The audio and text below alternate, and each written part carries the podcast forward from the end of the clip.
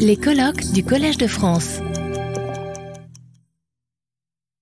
Alors, je vais parler de la thématique politique en relation en réalité à la, à la réflexion de Valérie sur la, sur la littérature aussi. Alors, la thématique politique ne pouvait être absente de la somme valérienne qu'est les cours de poétique. Elle s'impose notamment à partir de la troisième année, en 1939-40, quand l'entrée en guerre de la France retarde le commencement d'un cours qui sera interrompu par la contre-offensive allemande en mai 1940. Et lorsque le cours reprend, c'est désormais dans une France occupée. Pour s'exprimer au sujet des troubles de son temps, Valérie ne cesse en réalité de revenir sur des textes de lui euh, récents aussi bien qu'anciens. Par exemple, lorsqu'il part des réserves spirituelles en janvier 1940, donc réserves spirituelles nécessaires à la France en outre de ses réserves matérielles, il reprend la locution diffusée par Radio France en décembre 1939.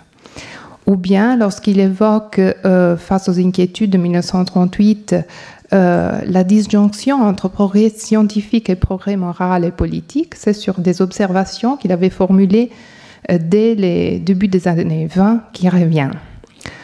On pourrait multiplier les exemples. Le cours apparaît avant tout comme un espace de résonance où les vastes chantiers de l'intertextualité valérienne s'épanouit. Or, parmi ces reprises nombreuses, un texte tient une place et un rôle euh, tout à fait privilégié, c'est la crise de l'esprit, qui se trouve non seulement constamment repris, mais qui fait aussi l'objet par moments de véritables réécritures comportant des ajouts et des modifications. Il s'agit assurément d'un texte essentiel, fondateur, euh, responsable euh, au lendemain de la Première Guerre mondiale de l'établissement de la notoriété de Valérie en France et à l'étranger. Il avait inauguré aussi le filon proprement politique de l'œuvre valérienne.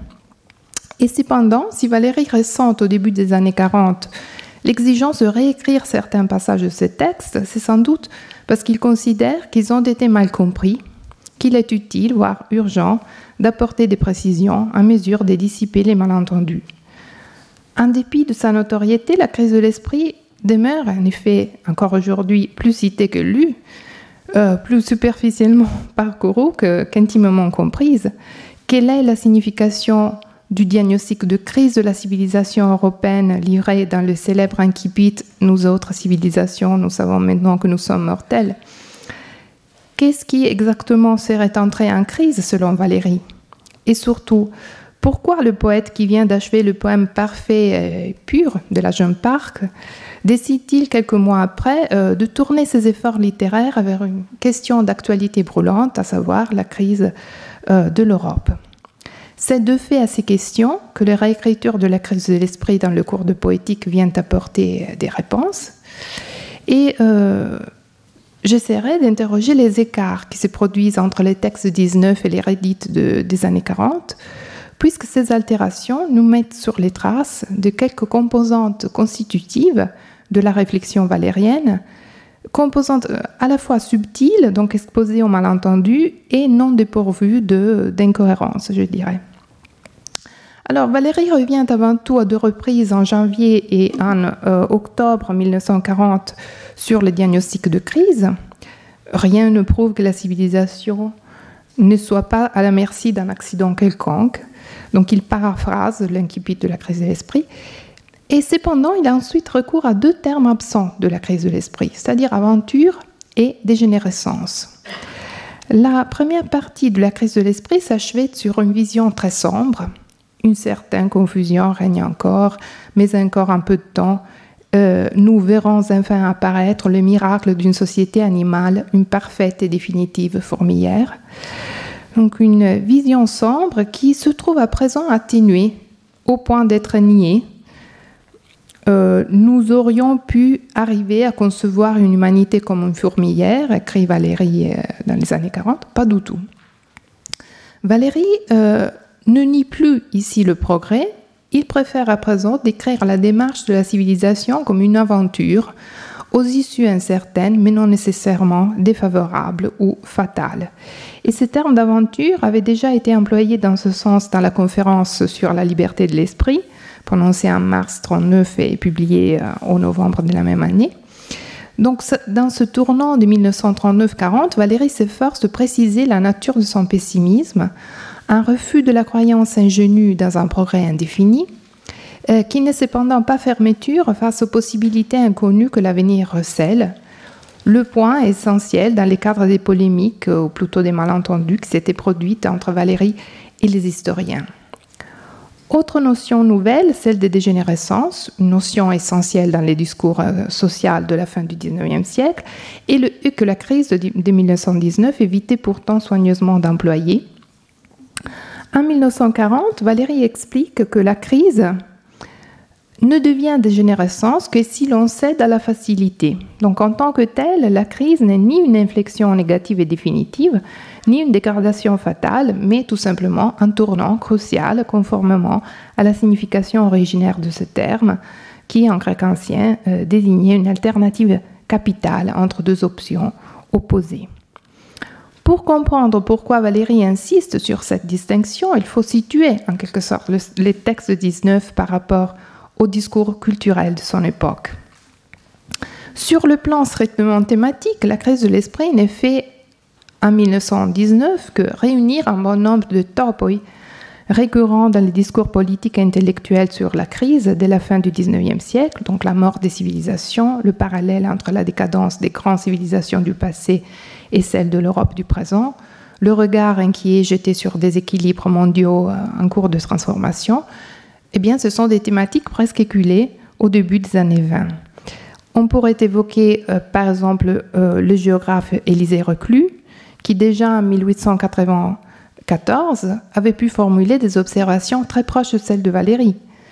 Après avoir eu si longtemps la prépondérance, l'Europe, héritière de l'Égypte, de la Chaldée, de l'Inde, sera-t-elle à son tour déshéritée Mais on pourrait aussi évoquer de nombreux auteurs qui, entre 1918 et 1921 formulent le même questionnement que Valérie, à savoir si et pourquoi l'Europe a cessé de progresser. Par exemple, H.G. Wells, dont Valérie avait recensé La machine à explorer le temps, ou bien l'historien italien Guglielmo Ferrero, qui avait étudié la décadence de Rome pour étudier la décadence de l'Europe, et Valérie euh, s'est liée d'amitié avec son fils notamment. Alors, tout cela pour dire que l'originalité de la crise de l'esprit ne réside donc pas dans ses contenus, dans l'élément mobilisé pour, euh, dresser le diagnostic de crise, mais plutôt dans la signification que ce diagnostic prend sous la plume de Valérie. À la différence d'autres penseurs de la crise, dont notamment Spangler, Valérie n'émet pas une condamnation définitive et paralysante, mais il formule un avertissement euh, visant avant tout à solliciter la réaction de l'esprit. Lire la crise de l'esprit en se focalisant exclusivement sur les diagnostics funestes dont fait l'objet la civilisation et sur le pessimisme qui lui est associé, revient à négliger la partie la plus saillante du texte, à savoir l'invitation adressée au lecteur à réagir contre la crise. C'est ce que Valérie souligne en 1940. Je viens de mentionner Spangler. Euh, je vais préciser un point important. Alors, les éléments thématiques communs à Spangler et à Valérie ont permis à quelques lecteurs, notamment André Marot, d'émettre l'hypothèse d'un lien de filiation directe entre les deux textes. En réalité, Valérie, euh, qui ne connaissait pas l'allemand, n'a certainement pas pu lire en 1919 l'ouvrage de Spangler, qui ne fut traduit en français que dans les années 30. Il a peut-être eu connaissance de quelques-unes des thèses de Spangler, et en tout cas, la question est plus significative par rapport aux dettes, pour ainsi dire, négatives que par rapport aux dettes positives de Valérie envers Spangler, puisque les discours de Valérie diffèrent profondément de celui de Spangler par ses implications et par le ton adopté. Alors, Bertrand de Gruythausen, qui donne des comptes rendus euh, très fins de, l'ouvrage de Spangler dans la NRF au début des années 20, souligne que Spangler procède d'un pas, dit-il, solide et toujours assuré, il adopte un ton clair comme l'arithmétique. Il délaisse les formes dubitatives et courtoises de la pensée qui sont les mais, les si, les toutefois, les peut-être, ainsi que le paradoxe. La crise de l'esprit euh, de Valérie est au contraire un long développement paradoxal. Sur un ton dubitatif et interrogatif, Valérie s'efforce surtout de repérer dans la langue, dans la pensée, les, les lieux d'incertitude, de piège. À la différence de la vision déterministe du déclin de l'Occident, la méditation de la crise de l'esprit bien qu'amère et désolée, demeure constructive, ne cède pas aux tentations destructrices, et c'est sans doute là son originalité, ainsi que, son mérite essentiel aux yeux de bien des lecteurs de son époque, mais aussi de la nôtre. Et en effet, en terminant la réécriture de la crise de l'esprit de la leçon du 17 décembre 43, Valérie glose Le naufrage de la culture n'est pas impossible, mais le simple fait de décrire cette fin est un axe d'optimisme et d'espoir dans une reprise ou une rénovation de la culture. Donc, un premier ensemble d'ajouts dans les réécritures de la crise de l'esprit, euh, euh, dans les réécritures de la crise de l'esprit en 1940 ont donc pour fonction d'éclaircir l'essence et la signification de l'incipit sur la mort d'Europe, euh, de préciser l'attitude, je dirais, pessimiste-optimiste, d'un pessimisme confiant, qui est celle de Valérie, en politique, mais non seulement. D'autres ajouts interviennent ensuite pour mettre en valeur une thématique essentielle, peut-être la, thématique fondamentale de la crise de l'esprit, et, et aussi d'autres réflexions de Valérie. Il s'agit de la réflexion sur la liberté, qui dans la crise de l'esprit ne vient au premier plan que dans les toutes dernières lignes. Or, en juin 1942, en conclusion d'une longue reprise, une fois de plus, de la crise de l'esprit, Valérie euh, précise en effet, euh, nous invite, disons, à, lire la crise de l'esprit comme une méditation sur la liberté. Toutes les crises illustrées dans l'article euh, découle en effet de cette crise originaire, constitutive, celle de la conception qui place l'individu au centre de la société. Mais comment penser la liberté à un moment où, euh, par exemple, Jacques Rivière pouvait, dans un article également de 1919, observer que, je cite Rivière, il semble bien que la demande en matière de liberté soit à l'heure actuelle de beaucoup au-dessous de l'offre que nous faisons. Eh bien, Valérie pense la liberté comme diversité, comme inégalité, notion aristotélicienne qui pour lui est essentielle. C'est là le sens des images paradoxales de la crise de l'esprit, euh, à savoir la balance qui se meut dans sens inverse de la pesanteur ou de la solution euh, d'eau de vin qui passe du mélange intime à la séparation nette. Le problème essentiel du monde moderne est aux yeux de Valérie, mais aussi aux yeux d'autres penseurs euh, de son époque, comme Thomas Mann, euh, Benedetto Croce et Ortega Gasset.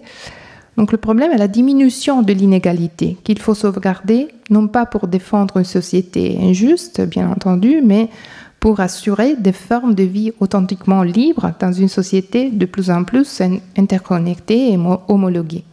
Donc voici comment en 1943, Valérie euh, reformule l'interrogation profonde de la crise de l'esprit. Est-ce que la personnalité humaine est indispensable? Et le cours de poétique, ce qui est intéressant, est qu'il nous apporte des compléments particulièrement précieux pour comprendre à fond cette notion d'inégalité, qui se révèle constitutive de la réflexion de Valérie, non seulement en matière de politique, mais aussi en matière d'art et de poésie. Euh, à partir du binôme inégalité-ressemblance, Valérie énonce dans le cours non seulement une définition de société, nous, nous découvrons des semblables dissemblables, mais aussi une définition de la notion d'homme de l'esprit. Nous savons combien cette définition est essentielle pour Valérie. Alors, homme de l'esprit, la personnalité est un écart. Voici à nouveau la notion d'écart. La personnalité en tant qu'elle fait est origine, originale. Donc l'écart constitue pour Valérie la marque de l'humain. Le style surgit avec le choix personnel et la conception stylistique de la littérature qui est celle de Valérie est intimement liée à une vision de l'homme, puisque dans la première année de cours consacrée au fonctionnement physiologique de la sensibilité, ça a été déjà évoqué, la notion d'inégalité est centrale pour l'analyse des productions de la sensibilité.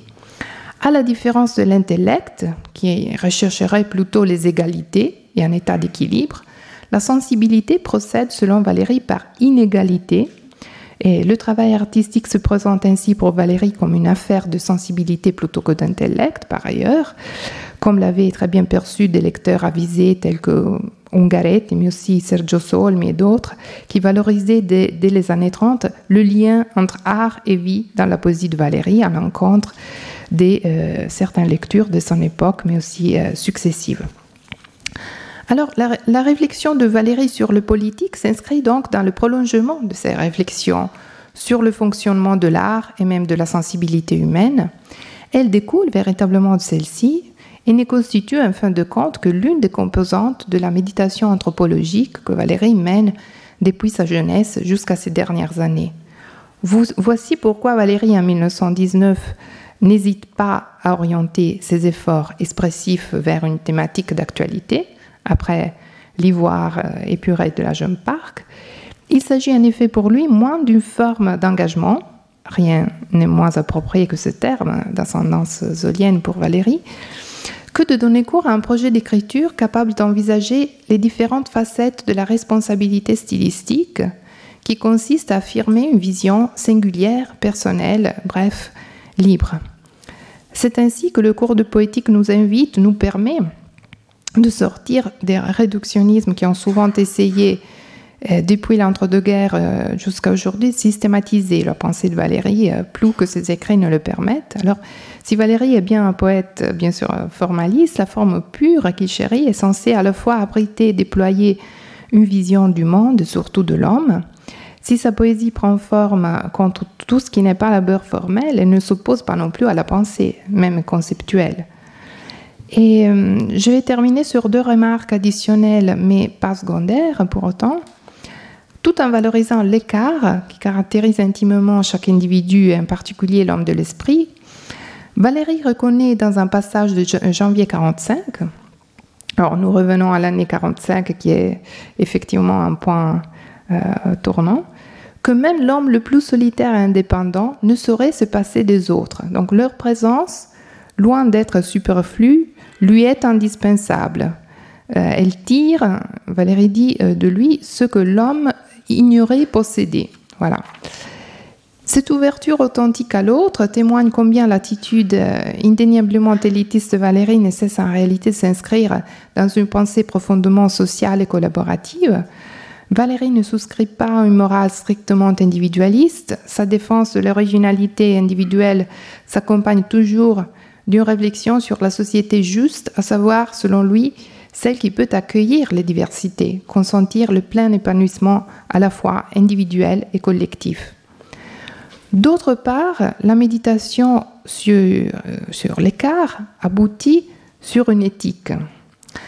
La réflexion sur l'éthique s'annonce les écrits dits préliminaires au cours de poétique, précisément le projet d'histoire de la littérature que Valérie envisageait d'écrire en 1933 et où Valérie établit un lien entre éthique de l'écrivain et souci de la forme, un lien qui sera ensuite approfondi en 1943 quand Valérie projette de conclure son enseignement au Collège de France, il ne sait pas encore que son contrat sera reconduit, précisément sur une éthique. C'est la même citation que, William Marx nous avait montré hier, en effet.